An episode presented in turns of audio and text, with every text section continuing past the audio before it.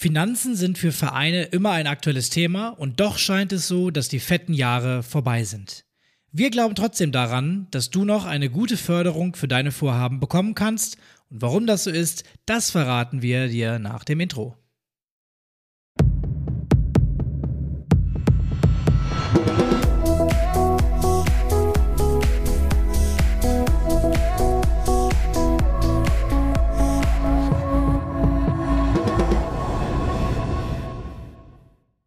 Ja, und damit herzlich willkommen zu einer neuen Episode im Vereinstrategen Podcast. Wir sind Martin und Pascal und wollen dir mit unserem Podcast helfen, ein Vereinstratege zu werden und deinen Verein voranzubringen.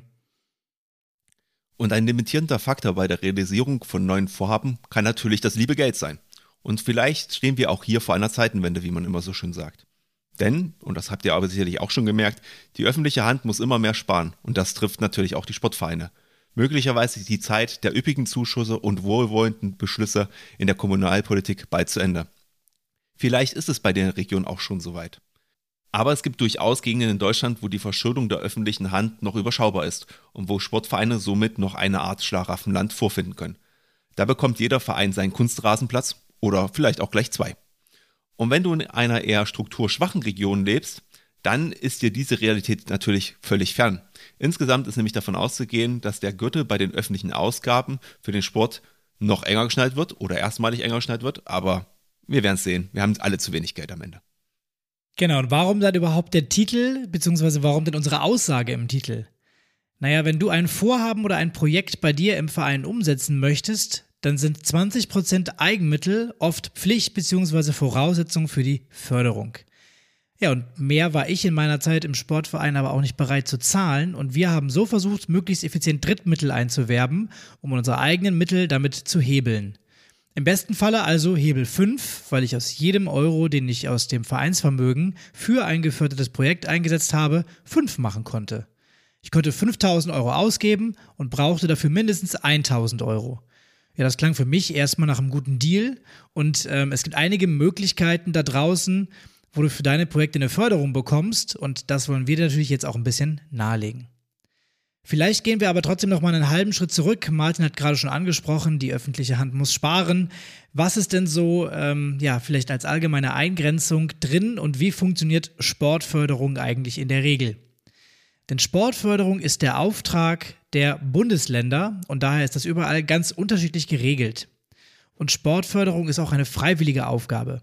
Das heißt, ähm, in die Haushalts- und Mittelplanung bekommt Sportförderung nicht die gleichen Rechte, beziehungsweise ja, die Bereitstellung von Mitteln zum Beispiel für die Feuerwehr, für Rettungsdienste und Kitaplätze hat eine gewisse Priorität, weil das sind dann Pflichtaufgaben. Und da die Einnahmen der Kommunen und Länder durch den aktuellen wirtschaftlichen Abschwung nicht weiter steigen, sondern gegebenenfalls sogar noch weiter sinken, bleibt weniger Geld für diese freiwilligen Aufgaben übrig. Das betrifft dann auch sowas zum Beispiel wie das kommunale Schwimmbad. Und ja, dann ist es wie bei dir und mir, äh, wenn das liebe Geld knapp wird, dann fängt man an zu priorisieren und zu schauen, welche Ausgaben man unbedingt tätigen muss und bei welchen Leistungen gespart werden kann. Und genau da kann es natürlich auch deine Region betreffen. Muss es aber nicht. Wahrscheinlich hast du schon ein Gefühl dafür, wie es in deiner Ecke in Deutschland so aussieht und ob die Zeiten vorher bereits angespannt waren oder eher rosig waren. Das Gute ist aber, also ihr könnt aufatmen, alternative Förderquellen für unsere Vorhaben können wir aber ebenso anzapfen. Die Suche nach einem passenden Förderpartner lohnt sich nämlich meist. Tatsächlich, aber nicht immer. Das muss man jetzt mal ehrlich so sagen. Wenn ihr zum Beispiel ein kleines Projekt einfach nur durchführen wollt, welches nicht viel Finanzbedarf hat oder wo es einfach keine Notwendigkeit für eine fachliche Betreuung gibt, dann könnt ihr euch das natürlich schenken. Und wenn ihr bei euch im Verein im Geld schwimmt oder zumindest eher das Problem habt, dass das zur Verfügung stehende Geld ausgegeben werden muss, dann solltet ihr natürlich zweimal überlegen, ob ihr euch wirklich diesen Bürokratieaufwand antun wollt oder halt auch nicht. Man kann zwar an der einen oder anderen Stelle Geld und Know-how bekommen, dafür muss man aber auch einiges an Papierkram und damit meinen wir leider häufig genug echtes Papier über sich ergehen lassen. Also, was meinen wir damit? Kannst du dir jetzt kurz vorstellen, wir sind ja in Deutschland, Antrag schreiben, Belege sammeln und immer schön abheften, also ganz viele Ordner sammeln und natürlich nicht zu vergessen einen Abschlussreport, also einen Projektbericht einmal erstellen und einreichen. Das ist so ungefähr die Kurzversion und kann je nachdem, was für einen Förderantrag du hast und um was es geht, auch noch viel umfangreicher werden. Es gibt auch Sachen, die sind nicht oder halt nur in ganz speziellen Fällen förderfähig. Und hier lohnt sich dann auch nochmal ein Blick in die Richtlinie im Förderantrag. Das kann zum Beispiel beim Thema hauptamtliches Personal ähm, ein Thema sein, also wenn es um die Verwaltung in deinem Verein geht. Hier gibt es zwar Möglichkeiten und Förderprogramme, aber eben nicht für alles, überall und für alle Tätigkeiten. Auch wenn wir jetzt zum Beispiel gerade daran denken, dass ja äh, Silvester jetzt nicht so weit entfernt ist, Alkohol ist bei solchen Förderungen meistens auch ausgeschlossen. Also wenn ihr das nächste große Fest für Ehrenamtliche habt und ihr wollt es fördern, denkt dran, Alkohol ist in den seltensten Fällen dabei. Das musst du also aus Eigenmitteln bestreiten. Und was natürlich meistens auch üblich ist, aber trotzdem könnte man ja drüber nachdenken, diese direkten Zahlungen an Personen äh, bei euch im Verein, das ist meistens auch ein Problem. Also Fördergelder dafür zu nutzen, Gutscheine zu besorgen und Einmalzahlungen an Ehrenamtliche vorzunehmen, das solltest du dir auf jeden Fall dreimal überlegen und unbedingt prüfen, ob das okay ist oder nicht. Das hat auch noch steuerliche Aspekte, warum man das eher nicht tun sollte. Und dann haben wir natürlich zum Abschluss auch noch das normale nur nach 15 Tagesgeschäft von den Vereinen. Und das wird in der Regel eigentlich grundsätzlich nicht gefördert. Ausnahme, ihr seid in einem Förderschwerpunkt, also ihr seid zum Beispiel in einem sozialen Brennpunkt als Verein unterwegs oder könnt einen sonstigen guten Grund vorweisen, warum das jetzt absolut notwendig ist. Und es kann natürlich auch immer wieder Dinge geben, die gehen oder die gehen halt am Ende auch nicht. Ja, und an wen können wir uns denn überhaupt wenden? Und hier gibt es dann auch schon die erste Hürde, die für die meisten unserer HörerInnen eigentlich keine sein sollte. In der Regel werden nämlich nur gemeinnützige Organisationen gefördert. Das heißt, ein EV, der auch gemeinnützig ist, das musst du ganz oft nachweisen. Den Freistellungsbescheid wollen die meisten Stiftungen und Co. auch dann sehen.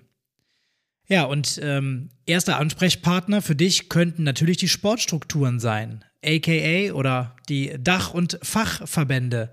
Äh, keine Lach- und Sachgeschichten wie bei der Sendung mit der Maus heute, aber genau, also schau einfach mal in deiner Sportstruktur, was wird denn eigentlich gefördert?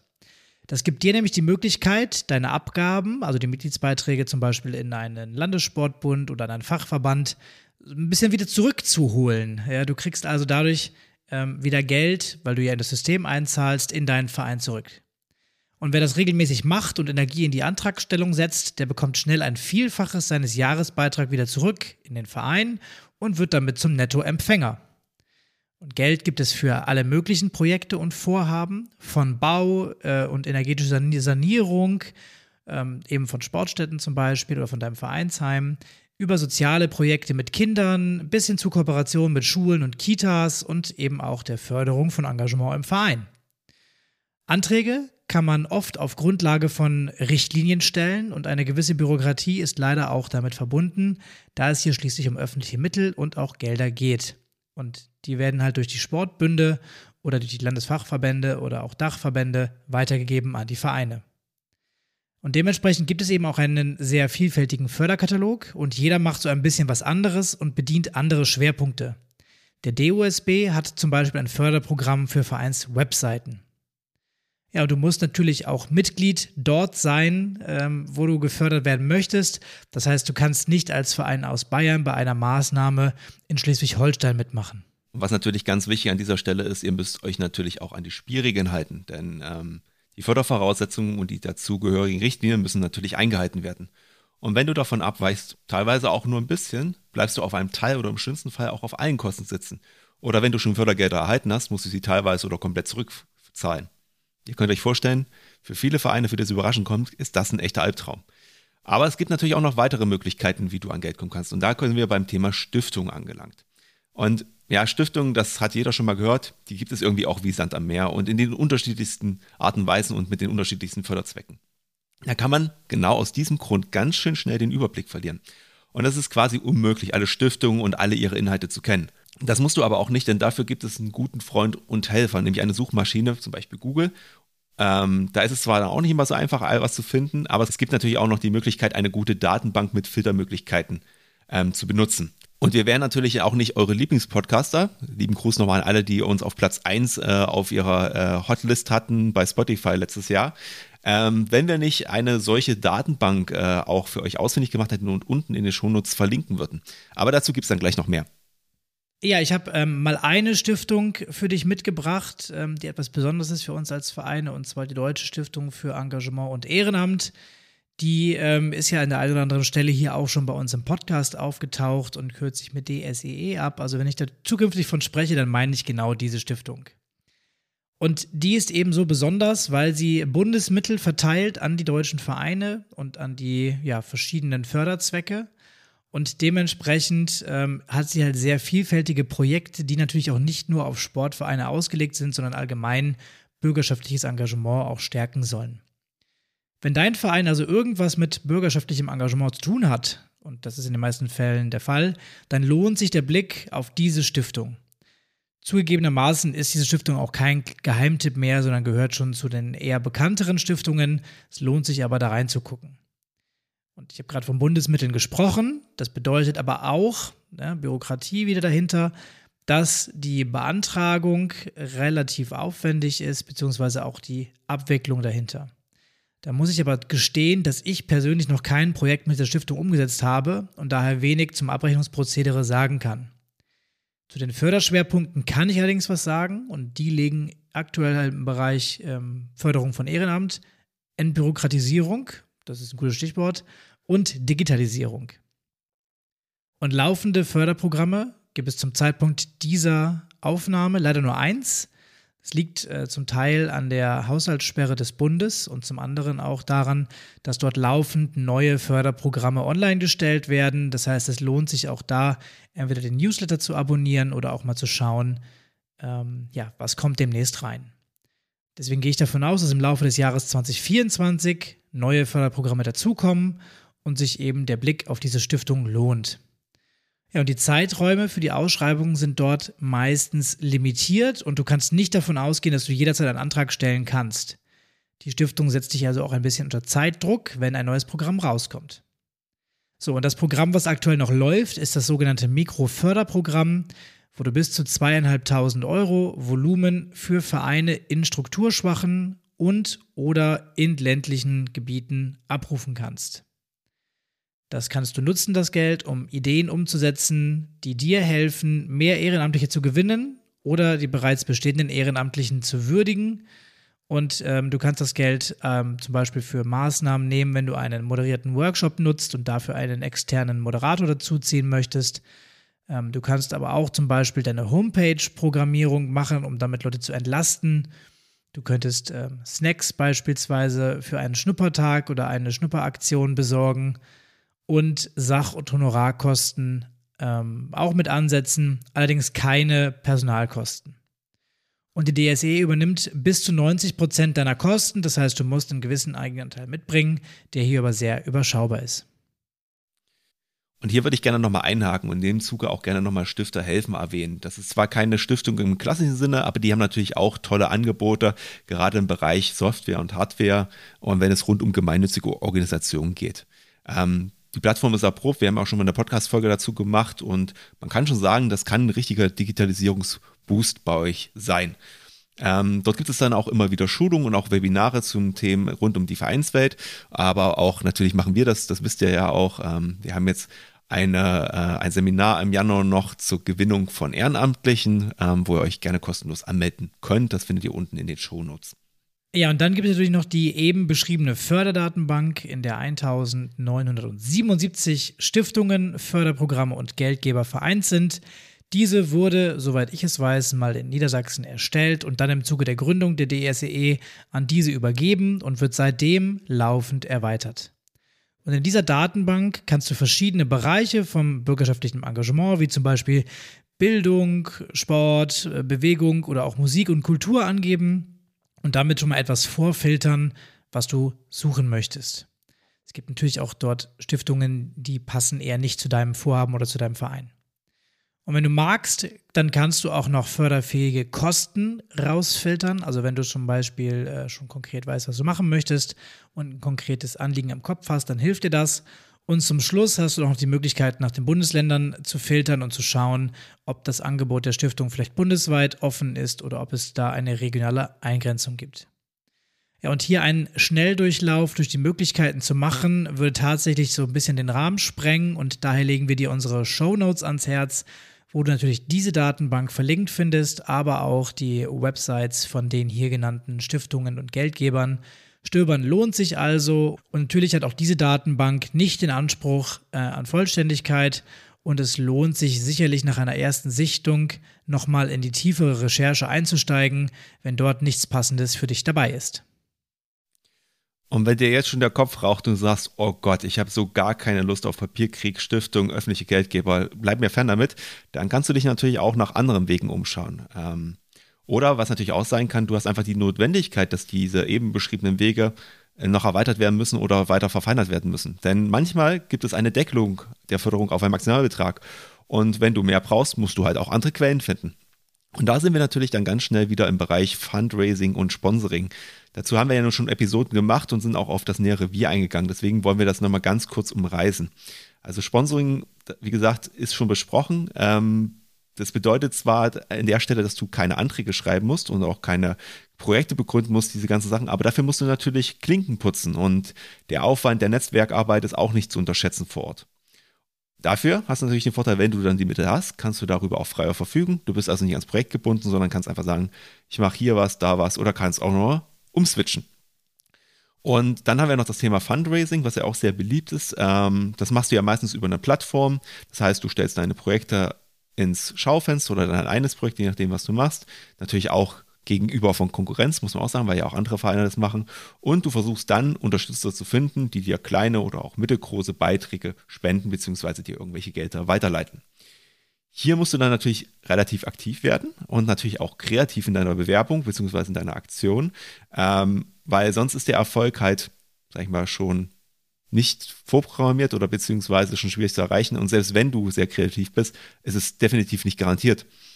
Was man sagen muss, was der große Vorteil ist, die Bürokratie ist natürlich deutlich überschaubarer. Allerdings kannst du natürlich nicht fix mit einer gewissen Fördersumme rechnen, sondern du musst halt einfach hoffen, dass das Geld zusammenkommt, sonst kannst du es nicht machen. Und du musst immer dran denken, du musst natürlich auch ein bisschen Gebühren zahlen für die Dienstleister, die das zur Verfügung stellen, weil sonst ähm, hast du vielleicht am Ende zu wenig, was du dann traurig bereuen wirst. Ja, und so als kleines Fazit für zwischendurch ähm, lässt sich sagen, ähm, sei kreativ und überlege gerade bei Projekten in deinem Verein, also allem, was außerhalb des normalen Tagesgeschäfts passiert, ob es sich nicht lohnt, an Fördergelder ranzugehen, beziehungsweise welche zu beantragen oder ob es überhaupt welche gibt.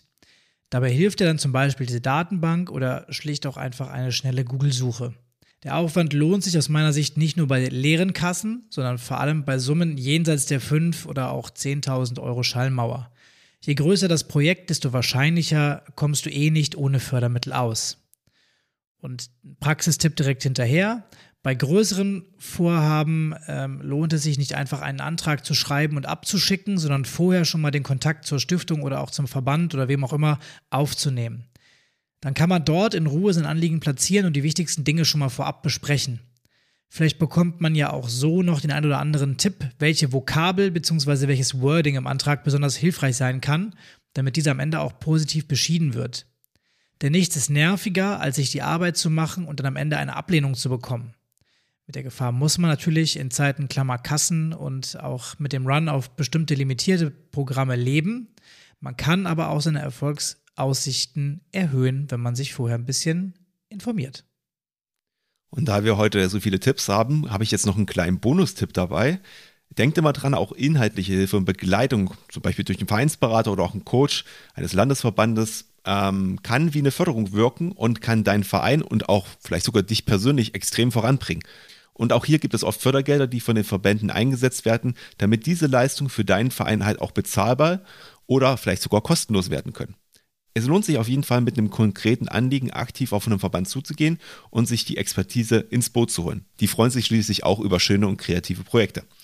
Dazu muss man natürlich dann klar sagen, das Geld kommt also nicht direkt zu dir, aber dafür das Know-how und die Expertise des Vereinsberaters und das kann dir natürlich auch helfen, dass man das Geld über andere Wege einsammeln kann. Und wenn du dich jetzt entscheiden möchtest, den Weg zu gehen und die Bürokratie auf dich zu nehmen und einen Antrag wegzuschicken, dann heißt das in den meisten Fällen natürlich ja, warten auf den Bescheid. Wir leben immer noch in, einer, in einem Ablauf, in einem Prozess, in einer Bürokratie. Das kann je nach Art des Programms dann auch durchaus mal ein paar Wochen beziehungsweise möglicherweise auch so zwei bis drei Monate dauern. Das kommt immer ganz darauf an, wo du den Antrag stellst. Kann auch deutlich schneller gehen. Da heißt es dann aber auch im Zweifel erstmal das Ganze aushalten und vor allem im Regelfall noch kein Geld ausgeben ähm, und noch nicht mit dem Projekt beginnen. Wenn ihr das machen möchtet, dann könnt ihr das meistens mit beantragen. Das Stichwort im Bürokratiedeutsch heißt hier nämlich vorzeitiger Maßnahmenbeginn. Den könnt ihr in den meisten Fällen beantragen und dann auf eigene Gefahr mit eurem Vorhaben beginnen. Und wird der Förderantrag abgelehnt, dann tragt ihr die bisherigen entstandenen Kosten halt einfach selbst und könnt dann entscheiden, macht ihr weiter oder nicht. Du siehst also, dass es durchaus Möglichkeiten gibt, seine Finanzen im Verein aufzubessern und Projekte und Vorhaben entsprechend fördern zu lassen. Wenn du dich geschickt anstellst, kannst du bis zu 80 Prozent deiner Kosten gefördert bekommen und profitierst am Ende natürlich davon ganz klar massiv. Ich hoffe, dass du diese finanziellen PS dann auch gut in die Tat umgesetzt bekommst und ausreichend Engagierte natürlich an der Stelle findest, die du zur Umsetzung brauchst. Wir geben dir ja immer mit, dass du dir unbedingt Mitstreiter suchen solltest, damit nicht alles immer an dir kleben bleibt. Und wenn du dazu noch ein paar Tipps und Tricks mitnehmen möchtest oder eine gezielte Fragestellung auch zum Thema Gewinnung von Ehrenamtlichen hast, dann können wir dir natürlich unser kostenloses Webinar, die Kunst der Ehrenamtsakquise, am 23.01. nur wärmstens empfehlen. Anmelden kannst du dich unten in den Shownotes. Wie gesagt, ist kostenlos und ähm, ja, nimmt alle, bringt alles mit, was ihr wollt und was ihr schon immer wissen wolltet.